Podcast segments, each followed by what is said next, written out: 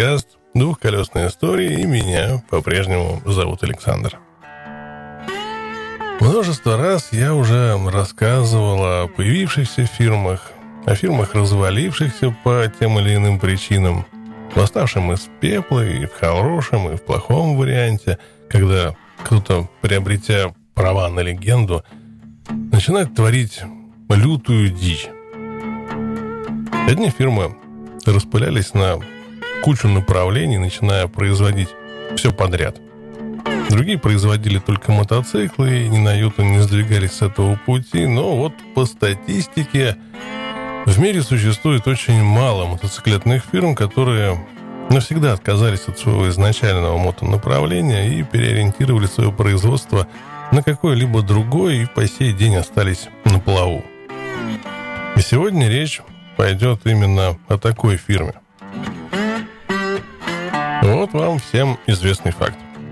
Два колеса с мотором изобрели братья Вернеры. А что если я скажу, что братья Вернеры были, ну, скажем, не совсем отцами мотоцикла? Не верите? А ну вот тогда усаживайтесь поудобнее, сейчас я вам историю рассказывать буду. Помните похождение бравого солдата Швейка, Ярослав Гашка? Австро-Венгрия, могучая держава, пусть развивается твой благородный флаг. Пожалуй, в конце позапрошлого столетия это было, наверное, крупнейшее государство Европы. В его состав входила и нынешняя Чехия, попавшая под юрисдикцию немецкой стороны государства – Австрии. Второй половиной было королевство Венгерское – в последнем десятилетии XIX века в Чехии и в соседней Моравии бурно развивалась промышленность. Если население этих областей составляло в 1890 году 30% жителей Австрии, то рабочие представляли собой 51% пролетариата. Чехия имела самую разветвленную сеть железных дорог, горная промышленность была основной в Австро-Венгрии, а выплавка чугуна в двух областях достигала 86% от всего национального производства. При этом основным государственным языком был немецкий, а ко всему чешскому относились с пренебрежением и даже неприязнью.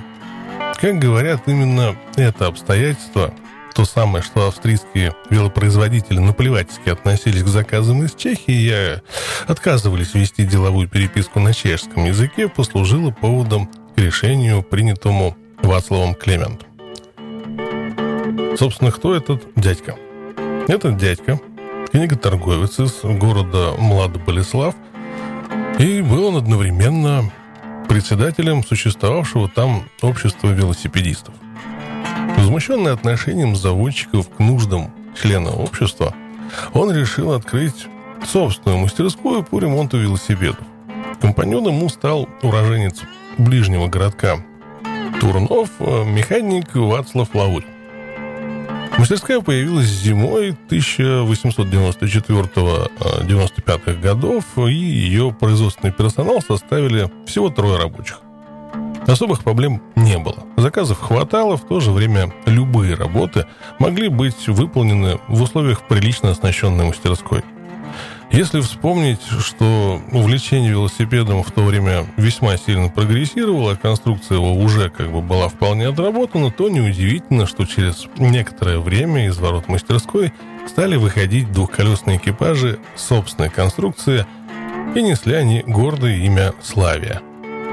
В появлении э, в 1980 в 1897 году в Париже велосипеда с бензиновым мотором конструкции братьев Фернер открыла новую страницу в истории молодой фирмы. Теперь, спустя сотню с лишним лет, все историки техники признают, что именно создатели Славии воплотили в жизнь классическую компоновку мотоцикла, дошедшую с небольшими изменениями до наших дней. Началась пора расчетов и экспериментов. По сути, все приходилось начинать с нуля, кроме идеи. Да, в общем, оглянуться-то толком было в то время не на кого. Итак, какой делать раму и, собственно, из чего ее делать? Где размещать мотор? Каким ему быть? Что будет приводить во вращение заднее колесо? Цепь или ремень? Все принимаемые решения проверялись исключительно опытным путем. Параллельно шло наращивание велосипедного производства, и в октябре 1897 года Лаурин и Климент купили участок земли на окраине города и приступили к постройке новой фабрики, на которой по окончании строительства трудилось уже 40 слесарей и механиков. Лишь восьмой по счету опытный образец воплотил в приемлемом виде все то, что хотели достичь его создатели. Шесть лет спустя, после его появления, один из немецких журналов написал Фирму Лаурин и Климент можно по праву считать истинными создателями двухколесного мотоцикла. Не умаляя вкладов братьев Вернер, следует, однако, признать, что они лишь приспособили к обычному велосипеду двигатель внутреннего сгорания, в то время как чешские конструкторы не просто сконструировали мотор, но и построили для него специальную ходовую часть. Если братья Вернер стремились создать видоизмененный велосипед, то Лаурин и Климент строили в принципе принципиально новое транспортное средство и оказались правы. Новое транспортное средство появилось в конце 1898 года. Его родство с велосипедом несомненно, но рама изначально была приспособлена для размещения силового агрегата и бензобака. Четырехтактный двигатель традиционно для того времени имел впускной клапан автоматического типа и выпускной с механическим приводом. Основу системы питания составлял испарительный карбюратор собственной конструкции. Особо отметим тот факт, что горючая смесь подавалась не в головку цилиндра, а непосредственно в выступавший над ней корпус впускного клапана. Этот же принцип был сохранен в дальнейшем и на всех многоцилиндровых моделях фирмы. В карбюраторе имелась заслонка, которая регулировала качество смеси, а управлялась она тягой на руле. Количество смеси изменялось вручную специальным клапаном, находившимся на впускном патрубке в его верхней части. Смазка мотора осуществлялась исключительно с помощью ручного насоса. Система зажигания достойна особого внимания, в отличие как бы от своих предшественников, Лаурин и Климент изначально остановились на применении электричества, отказавшись от э, громоздкой и достаточно опасной конструкции с трубками накаливания. Это, в свою очередь, позволило добиться большей надежности и меньших размеров силового агрегата. Однако в ту пору тут же возник вопрос, а где, собственно, взять элементы электросхемы – Фирма Bosch, куда обратились инженеры, да, она уже в то время существовала, ответила отказом. Она в то время выпускала оборудование только для стационарных моторов. Британские производители также ничем помочь не смогли. Пришлось создателям мотоцикла решать проблему самостоятельно, что им вполне и удалось. Славия стала первым в мире транспортным средством с зажиганием от магнета вдобавок собственной конструкции. Естественно, это был наипростейший агрегат, Первая магнету представляла собой э, подковообразный магнит, внутри которого вращался сердечник с обмоткой. При этом в сердечнике возникала электродвижущая сила, дважды за оборот достигавшая своего пика. Оставалось лишь соединить с массой через сердечник один из концов катушки, а другой через изолированный проводник вывести в камеру сгорания, и перед вами низковольтная схема зажигания на отрыв. Следовало лишь э, подобрать передаточные числа привода магнета так, чтобы каждый пик напряжения приходился на, су- на соответствующий момент такта сжатия в цилиндре мотора. А для получения искры имелся механический размыкатель. Он находился внутри цилиндра и управлялся штангой от специального кулачка. Таким образом, искрообразование происходило непосредственно в камере сгорания. Трансмиссия мотоцикла состояла из э, плоского кожаного ремня, обода на заднем колесе, шкива на коленвалу двигателя и промежуточного натяжного ролика. Ни коробки передач, ни сцепления не было вовсе. Все необходимые органы управления были смонтированы на руле. В числе прочего, находилась там рукоятка единственного переднего тормоза, действующего на ступицу колеса. Педальный привод включал в себя муфту свободного хода и использовался для запуска мотора. В 1899 году Младобылеславский завод представлял собой уже вполне серьезное предприятие. Полезные площади составляли около 1100 квадратных метров. На производстве тем временем трудилось э, 68 человек, а количество обрабатывающих станков выросло до 36. В том же году фирма меняет название. А Славию меняют на Лаурин и Климент. Под этим брендом выпускалось э, две модели мотоциклов, А и Б, э, причем вторая делалась даже в дамском исполнении со специальной рамой. Следующие несколько лет ушли на совершенственные конструкции. Испарительный карбюратор был заменен распылительным. С 1901 года вместо колодочного переднего тормоза стали применять ленточный задний, хотя он по-прежнему был с ручным приводом. Из э, трансмиссии исчез промежуточный ролик. Э, постепенно увеличился рабочий объем двигателя. Одна из моделей 1902 года получила водяное охлаждение – была изготовлена также партия машин по заказу военного ведомства. Новый этап э, деятельности предприятия начался в 1903 и к этому рубежу завод подошел, имея в загашниках 204 человека персонала и 118 обрабатывающих станков разного профиля. Набранный предыдущим э, предыдущей конструкторской и производственной деятельностью опыт Э, позволил впервые в Европе освоить производство четырехтактного V-образного двигателя, ставшего основой для экспериментов с различными вариантами ходовой части, и новый мотор, собственно, по-прежнему имел автоматический впускный клапан. Размыкателей в системе зажигания стал два. Их тяги шли крест-накрест вдоль каждого цилиндра, и пришлось, естественно, переделывать механизмы их приводов. За время производства Мощность двухцилиндровых моторов выросла с 3 до 5 лошадиных сил. В ходовой части с 1904 года появилась упругая передняя подвеска в виде двух трубок с пружинами внутри. Вновь возник э, в трансмиссии натяжной ролик, его рычаг скользил по верхней траверсе рамы, позволяя не только регулировать натяжение ремня, но и в некоторых случаях вообще выключать его из движения. По спецзаказу мотоциклы можно было укомплектовать задним колесом со специальной ступицей, в которой размещалось конусное сцепление и двухступенчатая планетарная коробка передач. Кроме обычных мотоциклов, фирма начала выпуск трехколесных пассажирских тележек, комплектовавшихся одно-двухцилиндровыми э, моторами, и оба они были с водяным охлаждением. Был сделан также первый вариант четырехколесного экипажа, послуживший основой для дальнейшей успешной деятельности на автомобильном поприще, о котором, собственно, дальше-то и будет разговор. Наконец, в 1905 году, опять-таки среди первых в мире, появляется в продаже четырехцилиндровый мотоцикл. Несмотря на продольно расположенный коленвал, конструкторы оставили трансмиссию неизменной – для этого пришлось вводить специальные редукторы, тем более, что вал ротора магнета располагался по-прежнему поперек рамы, и нужно было как-то решать проблемы его привода. К этому моменту завод освоил производство еще и прицепных колясок, причем для людей и для грузов. Продукция начала поставляться в Германию, а Великобритания сразу заказала себе аж 150 новых мотоциклов. А, причем, если память мне не изменяет, почтовые тележки этой фирмы успешно работали даже в Мексике. Даже туда не добрались. Фирма Лаурин и Климент э, участвовала регулярно не только в промышленных выставках, но и в спортивных, собственно, состязаниях.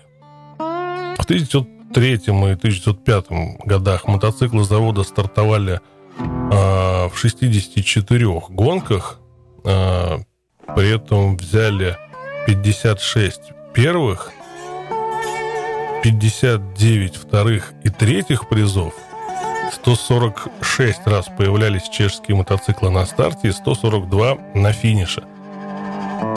А, пожалуй, самым известным успехом была победа Вацлава Вондержиха а, в гонках а, Кап Интернациональ 1905 года. Эти соревнования на международный кубок приравнивались в то время к чемпионату мира – Предыдущий старт для него окончился неудачей, но в этот раз гонщик был неудержим. На дистанции в 250 километров он показал среднюю скорость в 80 километров в час. А ведь, кроме всего прочего, на нем самом висела сумка, где лежали запасные камеры и около 30 килограммов запчастей, чтобы можно было добраться до финиша. Ну так, на всякий случай. Последние по времени модели одно-, двух- и четырехцилиндровых мотоциклов оснащали вполне современных для тех дней э, продольным бензобаком. Э, в частности, сразу за мотором стояло конусное сцепление, а муфта свободного хода переместилась из задней ступицы в педальный узел. Потому что этот мотоцикл имел уже цепной привод заднего колеса, и не только от педалей, но и от мотора. В Дрездене э, фирма Сейдел и Ньюман под э, маркой Германия выпускала мотоциклы по лицензии Лаурина Климент. Казалось бы, все идет превосходно. В 1907 году завод превращается в акционерное общество под руководством Вацлава Климента. Но еще в 1905-м параллельно с мотоциклетным производством фирма выпустила на рынок первые автомобили с двух- и четырехцилиндровыми моторами. Через год появилась новая модификация с четырьмя цилиндрами, а еще годом позже впервые в Европе на рынок вышел восьмицилиндровый автомобиль. Легковые, грузовые, спортивные, гоночные машины – все у этих ребят сыпалось как из рога изобилия. Вдобавок в программе появились и стационарные моторы. Продукция имела очень высокий рейтинг в Европе, Америке и Японии. Короче говоря, в 1908 году руководство фирмы решает прекратить выпуск мотоциклов. Один из немногих случаев, когда мотопроизводитель решает перейти на автомобили, и один из крайне редких, когда это приносит успех. Впереди были новые горизонты, новые достижения, однако с мотоциклами фирма покончила, как ни странно, раз и навсегда больше они к этому не возвращались. В музеях и у частных коллекционеров Чехии и Словакии Сохраняется сегодня довольно много экземпляров э, одной- и двухцилиндровых мотоциклов Лаурина Климент. Вот только ни одной четверки до нашего времени так и не добралось. Ну что, удалось мне вас немного удивить? Это еще не все. Что если я скажу, что фирма существует и по сей день? Да, им удалось перескочить с производства мотоциклов на автомобили. Они пережили две войны и добрались до наших дней. Более того, у некоторых из вас их продукция в почете и стоит в гараже, а то и прямо под окнами. Догадались, о ком речь? Да-да, все верно. Речь идет о Шкоде. Ну, такая вот история. Как ни странно, это один из очень немногих примеров в истории, когда мод-контора переходит к производству автомобилей и полностью отказывается от производства мотоциклов, при этом остается жива. Честно говоря, с их рвением и подходом, ну, не знаю, я бы с удовольствием взглянул на мотоциклы, которые они могли бы произвести сейчас. Думаю, было бы ничуть не хуже и Азии, и той же Америки. Так, Вторую аналогичную фирму, пожалуй, оставлю на следующий выпуск, а сейчас вернемся в Австралию. Там как раз уже приговоры гласили. Будем посмотреть, что дальше будет. Вкусного наливайте и усаживайтесь поудобней.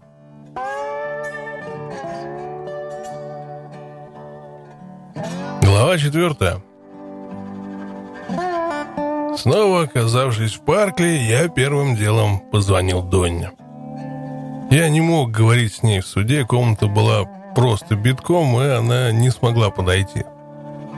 Кроме того, меня сразу же повели в камеру после оглашения приговора. Как только она услышала мой голос, она разрыдалась. Она была напугана и смущена, она не понимала языка, который они использовали в суде, чтобы аргументировать мой срок заключения из двух обвинений, а разница между максимально возможным сроком и условиями УДО была очень туманной. Еще сложнее было слышать все это из колонок в коридоре. Для нее это был чертовски долгий срок. Когда я это услышала, сердце просто оборвалось, сказала она – я попытался ей объяснить, что значит максимальный срок и условия УДО, но, как мне кажется, она была не в том состоянии, чтобы это понять. «Это слишком долгий срок без тебя рядом», — все повторяла она. Я знал, что ей придется туго. До моего ареста она полностью зависела от меня. Я вводил ее по магазинам, платил по счетам, принимал решения, а теперь она была сама по себе. Я сказал, что люблю ее и что увижу ее на следующем свидании. Мы проговорили минут двадцать, потому что всем остальным в клубе тоже хотелось поговорить с родными. А потом я пошел в камеру один. Самое трудное в тюрьме, что с 7 вечера до 7 утра ты заперт в камере сам с собой и не имеешь свободы перемещения. По телевизору люди видят у заключенных телевизоры, радио, чайники и думают, что тут не так уж и плохо. Но одиночество тебя съедает – я решил, что лучше всего будет сосредоточиться на своей семье, что это поможет мне выйти. Я знал, что если я стану думать о том, сколько лет мне еще сидеть, я просто сойду с ума. Мне довелось видеть парней, которых отправляли в психушку из-за этого. Поэтому я решил жить от свидания с семьей до следующего их визита и от одного звонка до другого – мне повезло. Меня было кому ждать. Соль этих свиданий была в том, что ты должен был их заработать. Если не было судов, надо было работать, либо идти на курсы. Например, перед судом Луи ходил на занятия по красноречию, а Алан сделал мебель. Помимо встреч с семьей, работа давала некоторые деньги. Еженедельные заказы, в которые ты мог оплатить дополнительные вещи. Самым ходовым товаром было детское мыло. Почему именно, я оставлю на воображение читателя. Количество было просто жалким. Жалким, на мой взгляд. Самой высокооплачиваемой работой в тюрьме была работа сварщика, и за нее платили всего 20 баксов в неделю. Так что работать там приходилось явно не за деньги. Нет работы, нет свиданий – Теперь, когда суд был окончен, мне нужно было найти чем заняться.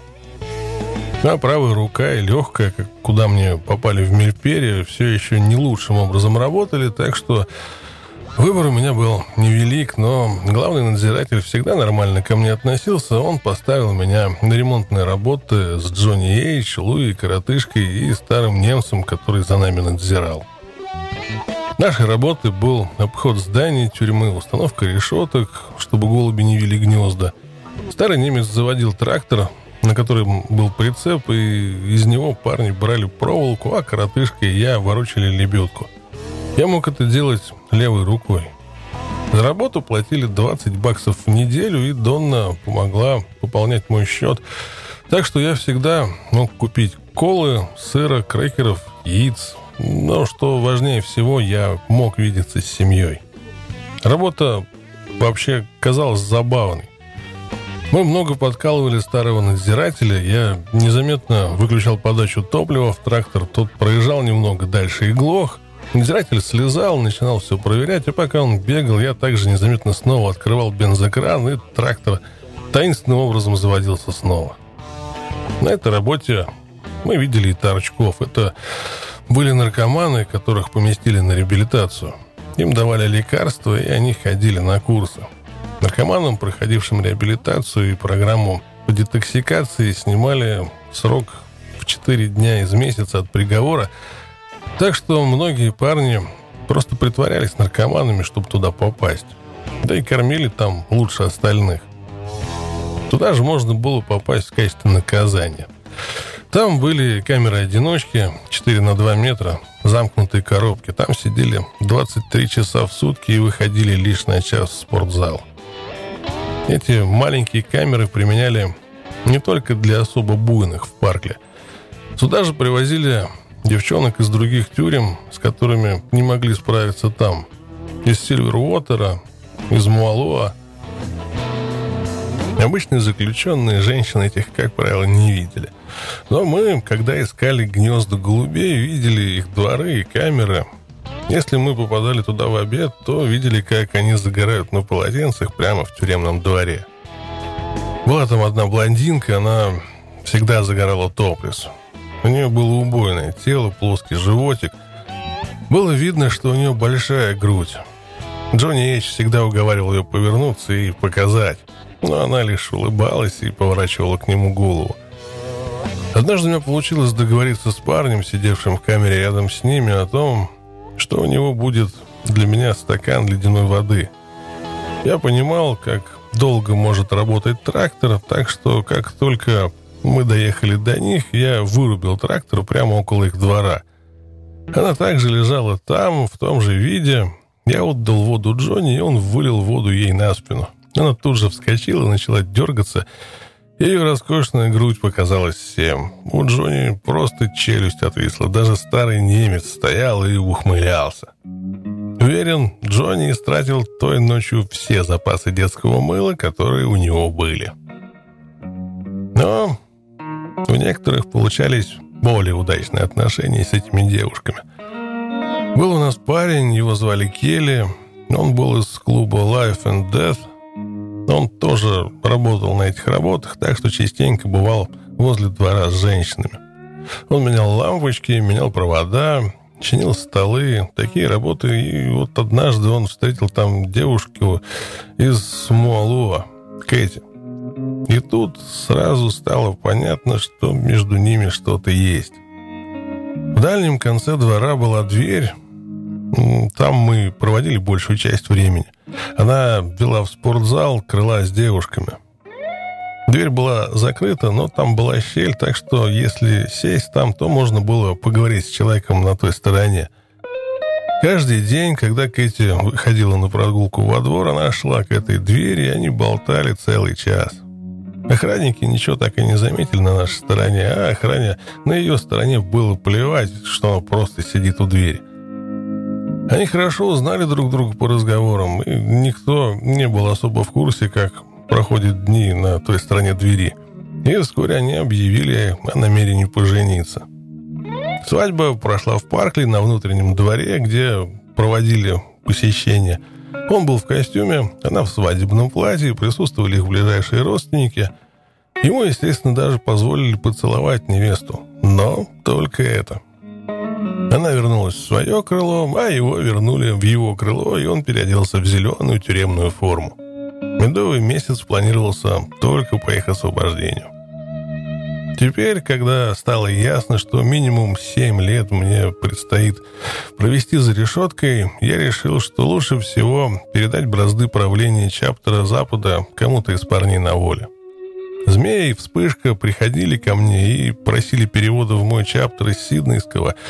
Я был согласен, поэтому теперь там были мой брат Виллс, бывший шурин Ларч, э, мои кореша Шипскин, Рассел и Таракан — и Чаптер был весьма силен. Я знал, что с ними все будет хорошо, поэтому, хоть я и оставался активным членом клуба, работу президента Чаптера я передал Шипскину. Парни из обоих чаптеров навещали меня в Паркли еженедельно. Президент Сиднейского чаптера Лаут рассказывал их новости, а Шипскин держал меня в курсе событий западного чаптера. Из других клубов у меня тоже были посетители. Мои старые приятели, гитара из, вероятно, самого известного в мире клуба Hells Angels, Мета Том, национальный президент Намадов, приезжали, выражали свою поддержку и предлагали посильную помощь. Я очень это уважал. Также бывал Сай из Лон Вольфс. А мы с ним очень уважали друг друга. Он говорил мне, что его клуб может помочь Донне, присмотрит за ней для меня. И если ей нужно что-то, они помогут. Он сказал, или если ей захочется пойти на вечеринку, она может прийти к ним. «Даю слово, с ней все будет хорошо», — сказал он. Дона сидела рядом, обернулась к нему. «Пока Цезарь заперт тут, я не собираюсь никуда, кроме магазинов. Если он не может, то и я не могу никуда идти. Это неправильно. На мой взгляд, если мой мужик сидит, я просто буду сидеть и ждать его». Так оно и было. Она ходила только в магазины, возила детей в школу и ездила ко мне. Я знал, что ей тяжело, пока я сижу, но как настоящая женщина-бандита она ждала меня. Только она и старушка-быка Кристин оставались рядом на весь срок. Всех остальных парней девушки рано или поздно бросили. Некоторые примирились по выходу из тюрьмы, некоторые нет. Единственное место, где бывала Донна, кроме Паркли, это дом старушки Дюка, Жанет. Они были лучшими подругами в то время. Дети были того же возраста, так что так проще было жить. Они договорились, что каждую ночь понедельника они будут ночевать всей семьей поочередно друг у друга. Так можно было кормить и купать детей в компании, разделить ношу. Поэтому каждый второй понедельник я знал, что звонить надо домой Жанетта, не Донне. Хоть мы виделись с нашими женщинами пару раз в неделю и звонили им, естественно, остаться наедине было невозможно. На посещениях всегда были другие люди рядом, а по телефону всего не скажешь, все прослушивается. Это все равно не как дома, когда вас двое, и вы можете говорить открыто. Чтобы с этим как-то бороться, парни решили записывать сообщения для своих женщин. Просто запись со словами, которые могли бы сказать им дома или в постели о любви, или можно что-то передать детям. Проблема была в том, что такие записи надо было как-то передать на свободу. В дни встречи с семьями можно было передать до восьми сэндвичей и пирог для детей, их готовил повар. И мне пришла в голову идея запекать кассеты в пироги, чтобы передать их. Нужно было плотно заворачивать их в пленку, ждать, пока пирог остынет, поднимать один слой и класть все туда, а потом все это оборачивать еще сильнее. Потом пирог выносили во двор, отрезали часть со съедобной стороны, чтобы охрана видела, что дети едят. Остатки можно было снова обернуть, и женщины складывали их в сумочки. Мне пришла в голову еще одна идея, как оставаться ближе к Донне. Это был наш ритуал в четверг. Я начал его, позвонив на радио и попросив поставить одну песню о любви в определенное время. Когда мне сказали, что ее включат в половину девятого, я позвонил Донне и попросил сидеть в комнате в половину девятого, глядя на Паркли и включить радио. Я сделаю то же самое. Сидел на краю своей лежанки в грязной камере, глядя в сторону даунсайда. Я хорошо знал местность, я жил около Маунт-Дроа, когда мне было 15. У моего старика тут была ферма, поэтому, когда Донна объяснила мне, где она живет, я смог понять, в каком направлении она находится, и знал, куда смотреть. Наступила половина девятого, парень на радио объявил, это для Донны от Цезаря и заиграла наша песня «Power of Love» Дженнифер Раш. После этого Донна попросила на радио поставить песню Джорджа Тарагуда «Bad to the Bone». Песня прям про меня. После этого мы каждый четверг обменивались любимыми песнями. Я знал, что парни присмотрят за Донной, но я волновался, кто защитит ее, когда меня нет рядом – Однажды я был на прогулке, и ко мне подошел соцработник. Он передал мне, что у меня срочный звонок от моей женщины. Обычно членам семьи нельзя звонить в тюрьму когда угодно, но, видимо, Донна была так взволнована, что они решили найти меня сразу же, чтобы ее успокоить. Я тут же рванул к телефону, и когда смог ее успокоить, я услышал, что она ехала по Донсайд в пригородной части, которую она плохо знала, и тут она поняла, что за ней едет белая машина. Она была начинающим водителем и плохо знала эту часть города, но она попробовала от них оторваться, что в итоге получилось. Она направилась домой, но по пути увидела ту же машину. Она тут же остановилась и через телефон-автомат набрала мне. «Не переживай», — сказал ей, — «я все решу». Я завершил звонок и тут же набрал западный чаптер двум парням. Я назвал им улицу и номер машины, попросив разобраться.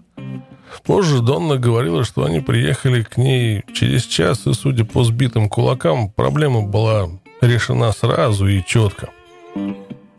Хотя нам очень не хватало наших семей, мы смогли веселиться в тюрьме. Мы разрисовали стены, на стороне Бронкс мы нарисовали эмблему Бандидос, на другой стороне буквы Farewell to Wheels – и револьвер с. Однажды с проверкой в тюрьму приехал судья сэр Лоуренс Стрит. Он поглядел на буквы и спросил об их значении. Едва ли мы смогли ему ответить, что они на самом деле значат «fuck the world», так что Большой Тони сказал «forever two wheels». Большой Тони научился гнать самогон в тюрьме. Он учился у старого бандита Джорджа Лансдейла. Джорджи время от времени попадал в тюрьму уже долгие годы. Он знал знатока побегов Дарси Дагана, и он же изворачивался от пуль при тюремном бунте в Батросте в 70-е. Я с ним хорошо поладил. Он рассказывал много о тюремном прошлом, что у заключенных было только ведро для естественных нужд, как в Батросте. Как с ними в Батросте обращались. Ведро надо было опустошать утром. Рассказывал, что раньше до электрических чайников они использовали проволоку, чтобы одним концом поместить ее в патрон лампочки, а вторым к лезвию бритвы. Так кипятили чай. Джорджи считал Паркли просто детским лагерем в сравнении с Баттерст. Как бы то ни было, Джорджи знал многое о тюрьмах в прошлом, поэтому он и научил Тони гнать самогон. Тони оказался хорошим учеником, потому что вскоре вся тюрьма знала о его таланте. Он обходил всех, собирал картофельные или апельсиновые очистки, оставлял их до нужного состояния, потом смешивал с сахаром, ссыпал в воду в пластиковую емкость на 20 литров и оставлял это до нужного момента. Главный охранник понимал, что делает Тони, но он его не поймал. У Тони было отличное тайное место, где он хранил бутыль. Даже спецназ с собаками ничего не нашел. Я не стану называть место, вдруг им еще пользуются. Мы передали секрет тем, кто оставался в заперти незадолго до выхода. Когда выпивка была готова, Тони разливал ее в двухлитровую бутылочки и продавал. Те, кто поумнее, пил тихо, но, увы, были и те, кто не умел пить спокойно. Как-то с десяток пьяных парней шатались прямо по двору. Всем было очевидно, что с ними что-то не так. Все попали в карцер, но Тони никто не сдал. Я много тренировался. Медленно восстанавливал правую руку. Я проводил большую часть свободного времени в спортзале, повторяя по 10 раз тяжелый вес, а потом переходил на малый вес и просто делал много повторений малого веса. Так я смог тренироваться каждый день, восстанавливая силу, выносливость. Пытался отжиматься, подтягиваться, качать пресс, но это плохо получалось из-за разницы в силе рук. Из-за постоянного лечения руки и легкого я регулярно ездил в больницу принца Уэльского в сопровождении охраны, и я постоянно ощущал боль. Одной из лучших людей, которого я встретил в то время была медсестра по имени Пэт. Я сидел на таблетках от гипертонии с 28 лет. Они регулярно мне были нужны, и она следила, чтобы у меня их было достаточно. Также она следила, чтобы мне давали на ночь обезболивающее и снотворное. Это была их обязанность, которую она соблюдала, в отличие от некоторых, понимая, что если мне этих таблеток не достанется, я просто просижу всю ночь без сна от боли. Она была замечательной девушкой. Но мои проблемы со здоровьем были мелочью в сравнении с проблемами моего брата-психа. Его искалечило в Мельпере. Ему оторвало часть руки, остаток пришили к груди для ускорения восстановления и требовались бесчестные операции. Казалось, что он так и не оправится от ранений. Он все еще сидел в Паркли, но 6 или 7 месяцев постоянно жаловался на боли в груди. Ему было плохо. Медсестры просто говорили о бронхите, если снисходили до осмотра – в итоге его отправили в госпиталь принца Герри. Там ему диагностировали кардиомиопатию. Его сердце начало расти и стало слишком большим для его груди. Специалист сказал, что если бы он попал к ним раньше на полгода, они смогли бы что-то сделать, но теперь его единственной надеждой была пересадка сердца. Доктор сказал, что прогноз психа станет лучше, если он сможет минимизировать стресс, так что ему предоставили выход под залог еще до того, как я попал в Паркли. Его отправили жить с матерью и поставили в очередь на пересадку сердца. Ему было всего 27. Он был самым младшим Кэмпбеллом в Мельпере. Псих Был уже слишком болен, чтобы навестить меня в тюрьме, и меня, и быка, но мама рассказывала о том, как ему приходится. Однажды я оказался в больнице принца Уэльского, и псих был там же.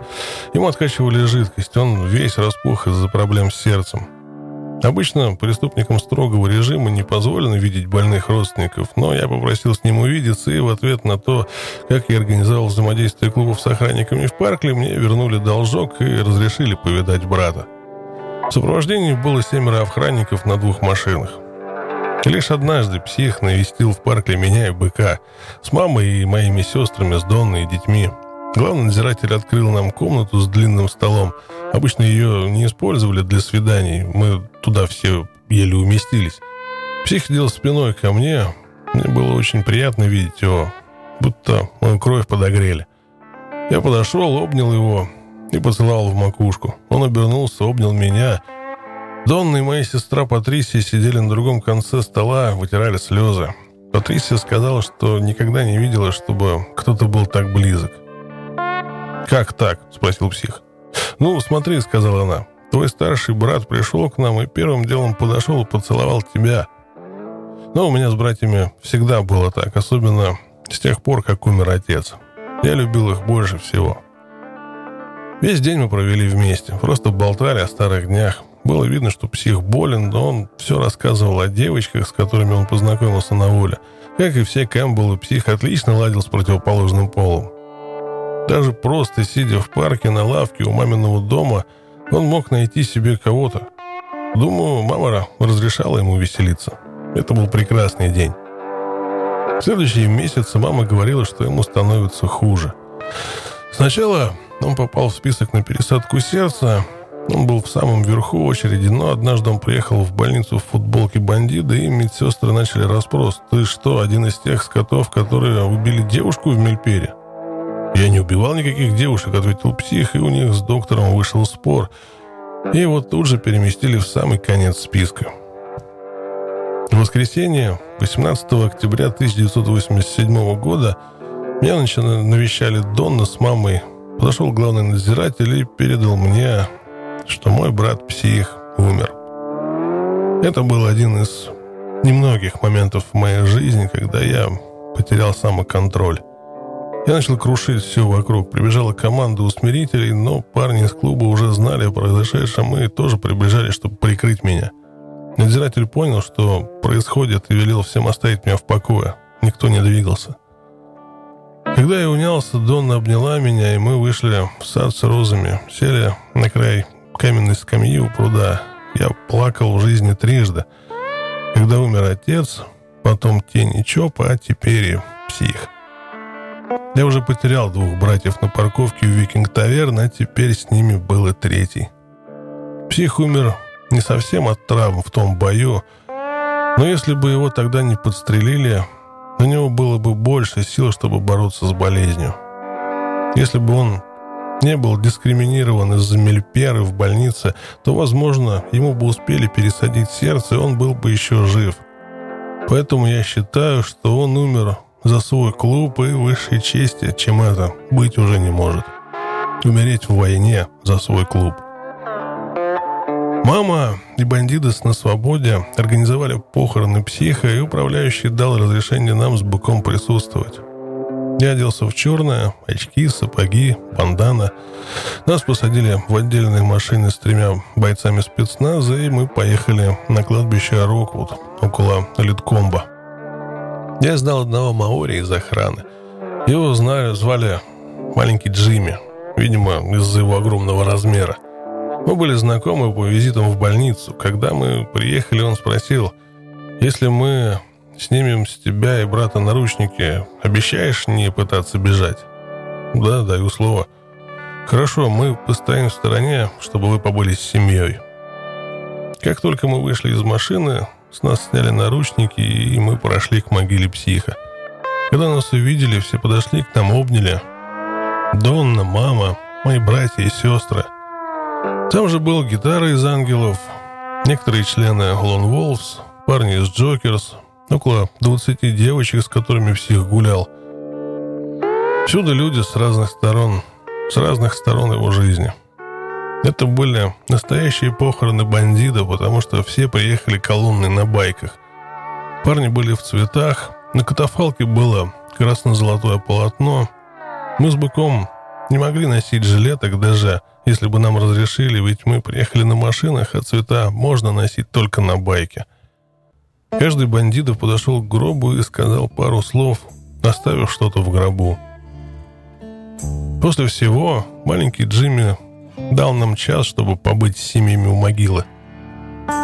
Мы с Донной отошли к мотоциклам. Подошел мой старый друг, Мак Кисточка, лучший художник по мотоциклам, которого я знаю, чтобы выразить свои соболезнования. Я не видел его с самой Мельпера. Он рассказал, что вскоре после Мельперы Кома приезжали к нему, желая продать ему свои мотоциклы. Он сказал, что они паниковали. А потом стало известно, что твои парни или в больницах, или задержаны. Они позвонили мне и отменили продажу, поведал он. Трусливые какие. Ну, Мак, теперь все не так, как в те дни, когда я встретил тебя и Мета, сказал я. Да, тут ты прав. Мы пожали руки, и я пошел к маме. Она стояла с быком и Кристин. Я обнял ее, я огляделся. Хватило ли смелости старушке тени показаться тут? Охраны или нет? Мне было что ей высказать за то, как она поступила с тенью, играя с ним до самой его смерти. Маленький Джимми поймал мой взгляд и коснулся часов. Я кивнул. Было пора ехать. Мы попрощались и пошли к машинам. Джимми поблагодарил нас за то, что мы сдержали слово, а я его за то, что он соблюдал дистанцию, и мы отправились в Паркли. Примерно через полгода после похорон психа в середине декабря несколько куори в верхнем крыле решили отпинать нескольких охранников. Вспыхнул бунт, вломились спецназовцы, начали кидать гранаты с газом. Но они кидались не только в куори, но и остальные крыли камеры – Слезоточивый газ – это адская смесь. Вся кожа горит и чешется. Хуже всего, что она рассыпала белый активный порошок. Он покрывал всю камеру, если ты делал шаг, поднималось облачко, готовое снова тебя сжечь. Ты мог лишь накинуть сверху одеяло и завернуться с головой в простыню, чтобы порошок на тебя не попал. Попало даже на окна, чтобы встать приходилось накрываться головой, ведь порошок мог упасть с потолка на голову, и снова все чесалось. Хоть это был и пиздецкий плохой день, стало еще хуже. Нас четыре дня держали в заперти в камерах. Главный охранник знал о моих проблемах с легким после мельперы, поэтому меня осматривали двое медиков, проверяли, нормально ли я дышу. Если вздохнуть этого газа легким был бы конец. Мне дали подышать кислородом минут 20 и велели охране регулярно меня проверять. Положительной стороной было улучшившееся кормление. Давали курицу, ананасы, картошку. Первый день нам это показалось гадостью, на четвертый мы были уже готовы есть тюремную еду. Когда наконец нас выпустили из камер, нас обрадовали тем, что мы должны вычистить все крыло корпуса. Нам выдали маски, но порошок, порошок был повсюду. В коридорах, в общем зале, на окнах. Ты его трешь, и все жжется. Скажу я вам, тюремный бунт не лучшее время, чтобы оказаться в тюрьме. Неделю спустя после Рождества я смог организовать подарки Донне и детям. Ей сумку из кожи, а им ремни. Их сделал Десси, один из заключенных, отличный кожевенник. Я отлично ладил с соцработниками, они помогли передать все Донне, когда она смогла это получить, она сложила все это под елку. Ни Донна, ни дети ни разу за весь мой срок отсидки не оставались без подарков. На Рождество в тюрьме особенно мерзко, но я твердо намеревался не заставлять мою семью страдать больше необходимого. В новом году я преодолевал двухлетний рубеж своего срока в Паркле. Это значительный срок – но большинство парней уже отсидели три с половиной года. Это была половина срока до их УДО. Это означало, что все начнет меняться.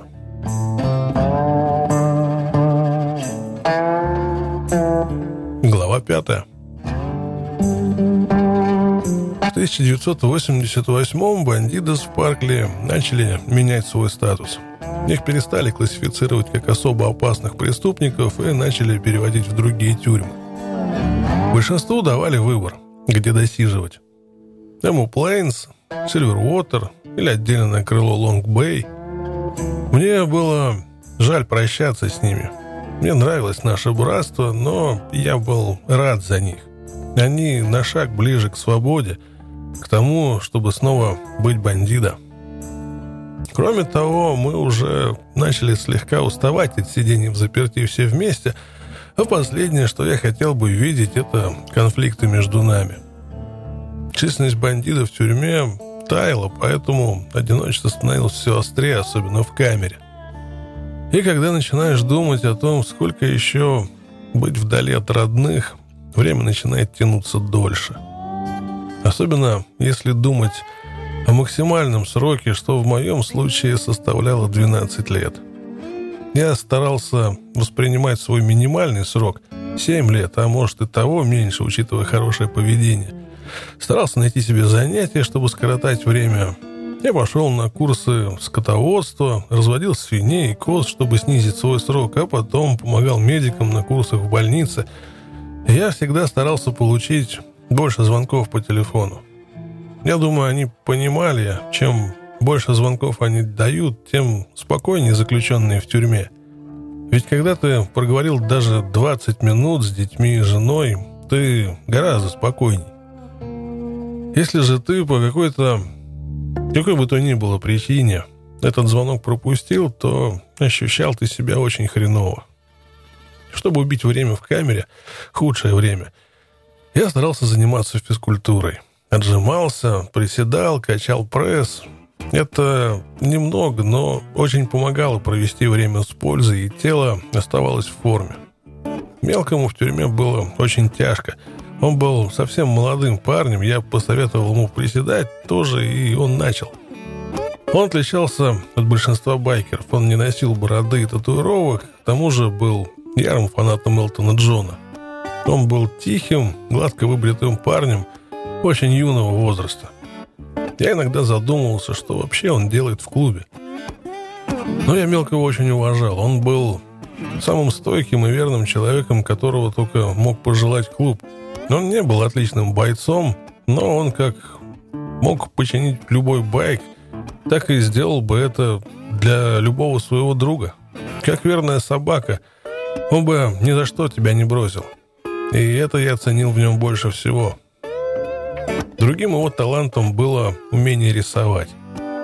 В клабхаусе Бич Гроув он рисовал мотоциклы на стенах, мультяшные карикатуры на людей. Они были отличные, он прекрасно подчеркивал черты ребят. Именно он скопировал эмблему клуба американских бандитов для нас в 1983 году. Когда он попал в Паркли, то начал рисовать портреты парней – у него хорошо так получалось. Он начал даже зарабатывать хорошие деньги на этом. Парни подходили к нему с фото их жен и детей, а мелкий рисовал их. Он отлично изображал все, как будто копировал. Он даже отправлял картины в колледж искусств Камберленда на выставку. Несмотря на это, мелкий плохо справлялся с тюрьмой, и однажды ко мне прибежал жердя и позвал. Они забирают мелкого в психиатрическое отделение, в клинику увезут. «Ну, прямо сейчас?» — ответил я. «Так перекличка же». В этот момент все собирались во дворе для проверки, так что я не появился и побежал в клинику. Это было очень сильно против правил, но я не мог им позволить забрать его в клинику и напичкать лекарствами. В медицинском отделении я вцепился в поручни и начал орать медсестре, почему забрали мелкого. Медсестра была новенькая и не знала меня.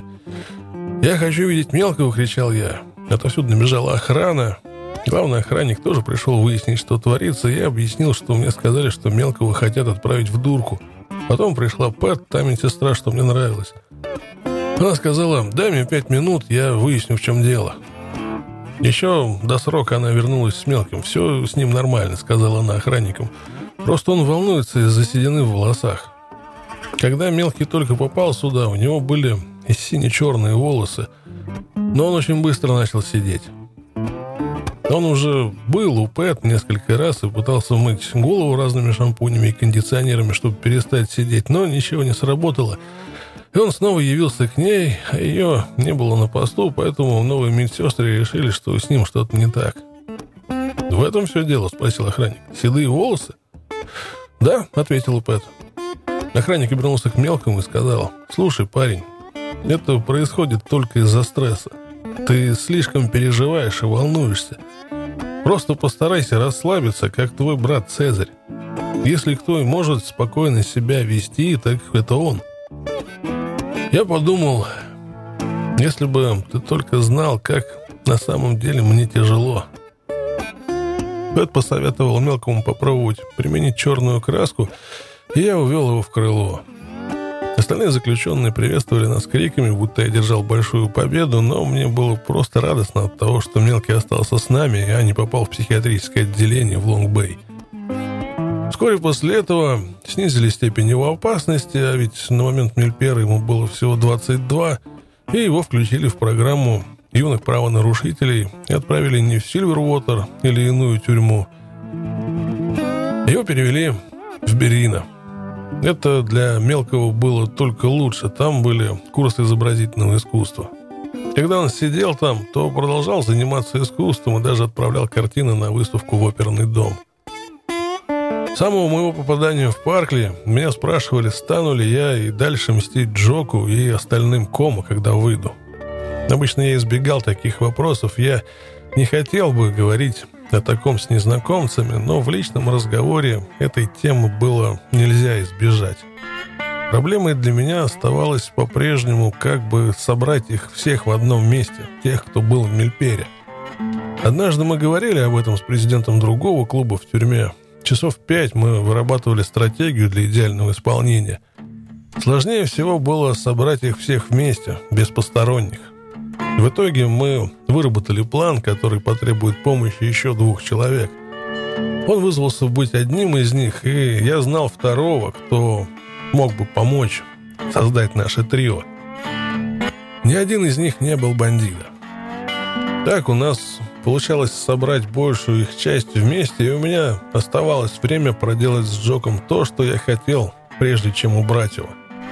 У меня для Джока было особое дело. Я это узнал, когда мне было 18 лет и тусовался с клубом Bad Blood Виктории. Нужен был длинный кусок колючей проволоки, ПВХ-трубка и пара жестких перчаток, а еще спиртовой гель. Когда человека держат вниз головой, ему засовывают трубку в зад настолько, насколько это возможно. Потом проталкивают по трубке проволоку. А когда доходит куда надо, Убираешь трубку, чтобы проволока оставалась где есть. После этого руки связывают за спиной, а к торчащей проволоке привязывают вес. Остальное – дело гравитации. Я ждал дня, когда Джок получит свою клизму из железа. Наших парней переводили из Паркли в другие тюрьмы, и в итоге Остались только Бык, Кроха, Ланс, я и, разумеется, Жердяй. Он подал апелляцию по обвинению в убийстве. К нам в крыло начали попадать новые люди, моложе, поэтому наша плотная дружба во всем крыле стала исчезать. Многие из этих новых пацанов были наркоманами. Жердяй начал называть их дятлами. Среди заключенных старой закалки это слово применяли только к худшему сорту заключенных стукачам. Это было самое худшее, что можно сделать. А Джонни был бывалым сидельцем, и для него слова жердяя были неправильными. Все дошло до того, что Джонни начал ссориться с ним, и ко мне пришел трекер, говорящий о том, что Джонни скоро прирежет жердяя. Вот, блядь, этого не будет, сказал я. Никто не тронет бандитов, пока я тут. «Потому я пришел к тебе», — сказал трекер хотя рядом стояли Бык, Кроха и Ланс. Я хочу, чтобы ты поговорил с Джонни. Он сейчас на осмотре здания. Я собрался и сходил туда. Спросил, что за дела Джонни. Ну, на что он ответил, жердяй заебал звать людей дятлами, сказал он. Ну, ты же не станешь резать никого из бандита. ни жердяя, ни кого-то еще, если только не хочешь иметь дело со мной», — ответил я. «Цезарь, я тебя уважаю и не хочу с тобой драки. Я знаю, лишь один из нас выйдет из нее живым». «Да, я понимаю. Давай поступим так. Если я смогу убедить Джардяя прекратить так говорить, ты дашь мне слово, что ты его не тронешь. Более того, я хочу, чтобы ты мне пообещал, что присмотришь за ним. Ты же знаешь, каково ему. Ему влепили пожизненно. Может, Цезарь, я знаю. Знаю, что ему тяжело, но он совсем не думает о том, что говорит. В итоге Джонни пообещал мне, что я просил, и я знал, что его слово дорого стоит. Я вернулся во двор, сказал Жердяю, что будет дальше, ему придется успокоиться, но с Джонни проблем не будет, и если он станет контролировать свои слова. Он пообещал мне, что будет. Вопрос был решен, но в тот же вечер я был крайне разочарован, когда узнал, что Крох и Ланс были в курсе ситуации и молчали, да и сами, в общем-то, ничего не сделали. Я очень рассердился.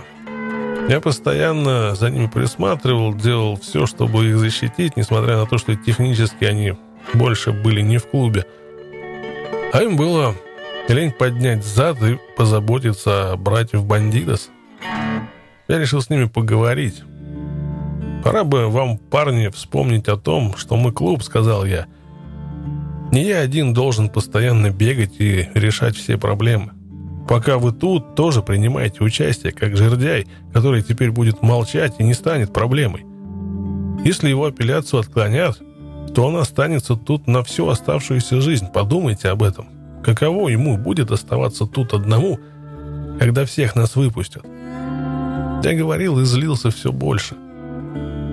Давно, давно я так не был взбешен. Мне стало немного лучше на душе – на самом деле, я и сам себя накручивал. У меня нет проблем с тем, что я решаю ваши вопросы, но вы из другого чаптера. Именно вы сами решили выйти из чаптера или клуба, а я не давал согласия на то, чтобы решать проблемы за весь клуб, хотя именно этим я и занимался большую часть времени. Но сейчас, сейчас было бы неплохо получить хоть какую-то помощь. Подошел бык, попытался меня успокоить. «Пойдем, Цесс», — сказал он, — «пойдем ко мне в камеру, колы выпьешь». Бык делал уборку в нашем крыле, это одна из лучших работ, у него был доступ во все крыло постоянно. Так что мы пошли в его камеру, он дал мне банку колы и попытался взбодрить меня своей историей. Он сказал, что в начале 86-го, до того, как я попал в тюрьму, тут был наш знакомый Артур – он считался серьезным человеком в тюремной системе, так что его перевели, когда привезли Леса Маркхэма. Как бы там ни было, Уик рассказал, что однажды он искал Артура, он обошел все крыло, но его нигде не было. Он спросил у охраны, где его можно найти, и те предположили, что он с парнем по имени Макс в камере этого самого Макса. Бык это знал и отправился туда. Там они и были. Отлично проводили время. «Я смотрю», — рассказывал бык, — «лежит на шконке этот Макс, а сверху пыхтит Артур». А я ему говорю, не знал, что ты мужиков любишь. Артур аж подскочил. «Нифига», — говорит, — «я ж не пассивный, значит, я не гомик». А бык ему отвечает, «Это смотря с какой стороны ты находишься». Я заржал. Именно это мне было нужно. Я был очень напряжен, я встал, обнял быка и направился работать. В тот же вечер в нашем крыле я свел Джонни и Жердяя. Они пожали при мне руки и поговорили. «У нас все ровно?» – спросил я. «Да, точно, все хорошо. Ну, ну вот и славно». После посещений в выходные парни обычно играли в регби. Был там парень, том Стивенсон. Он боксировал и на воле тоже играл в регби, но он кололся.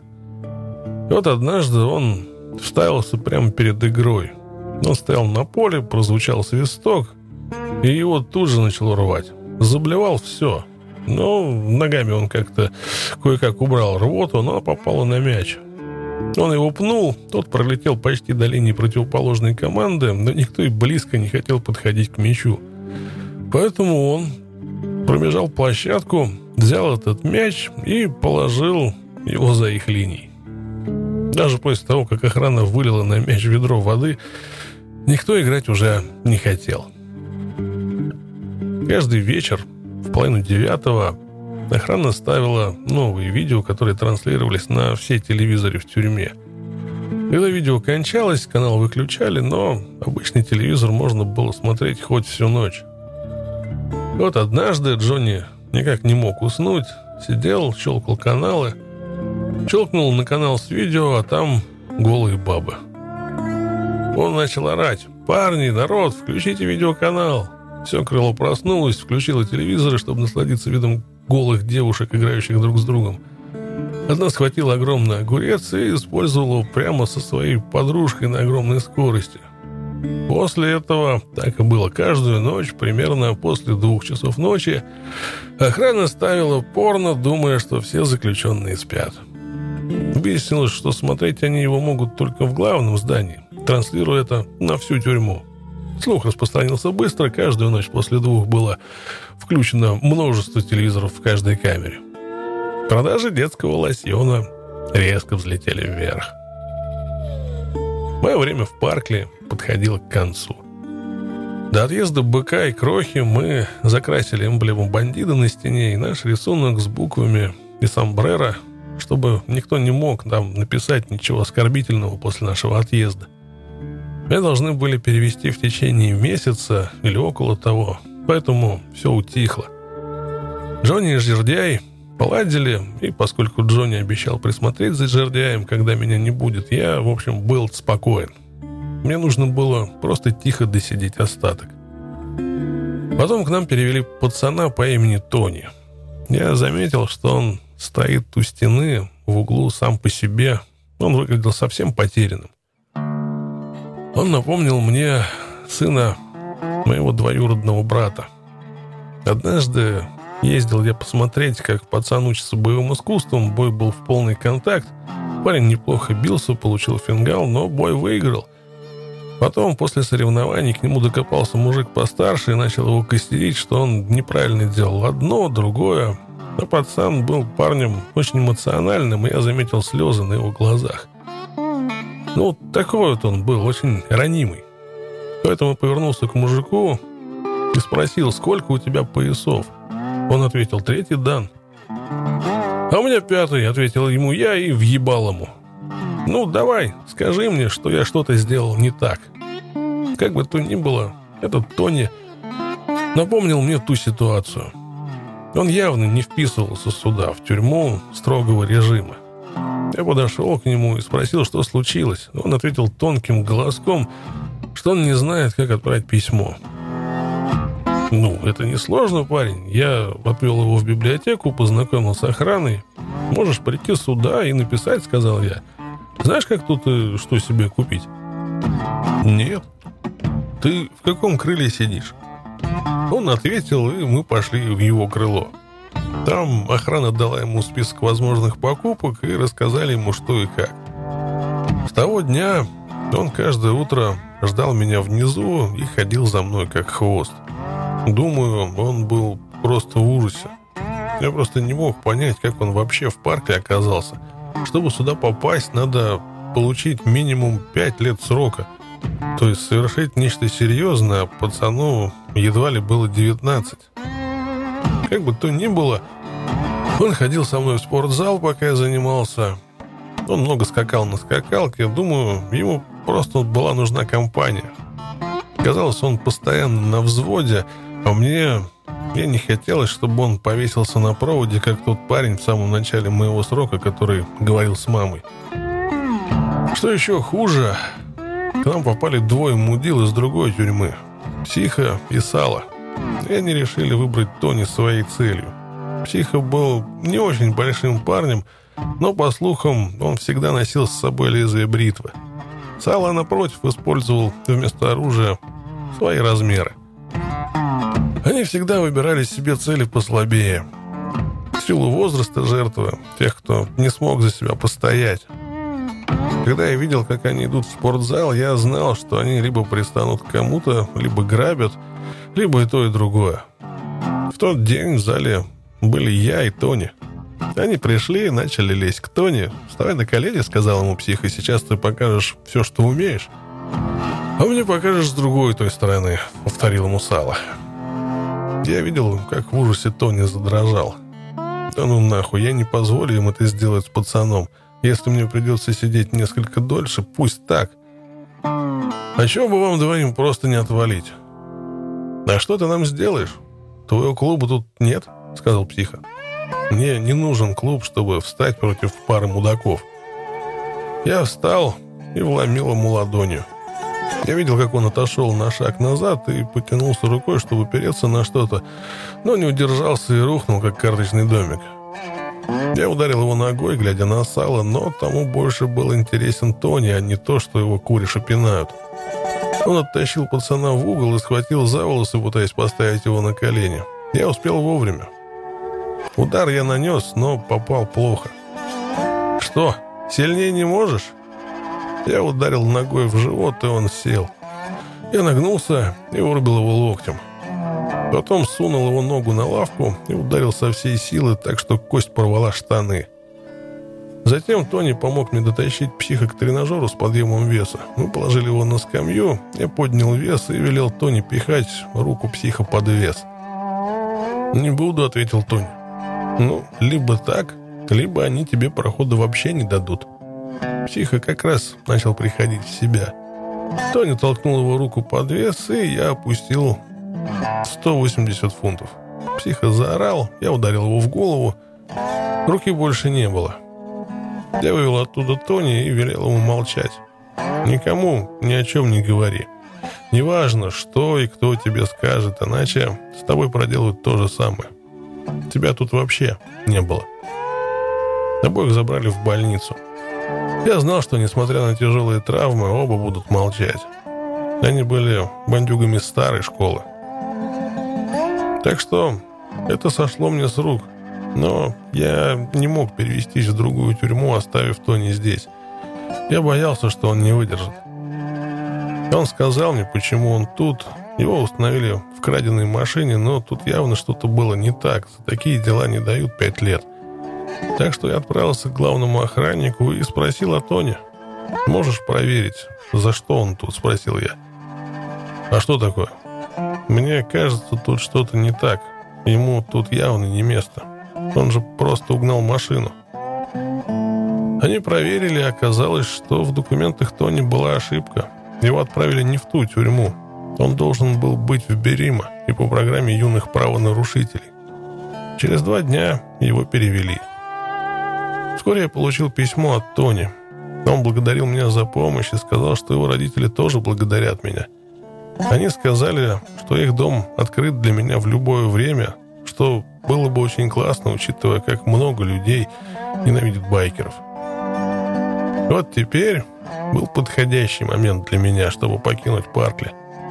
Я просидел там два с половиной года, повстречался с хорошими людьми, даже среди охраны. Как и во всех аспектах жизни есть и хорошее, и плохое. Жаль было прощаться с Жердяем и Джонни, но я был уверен, что апелляция Жердяя пройдет, и я скоро вновь его увижу.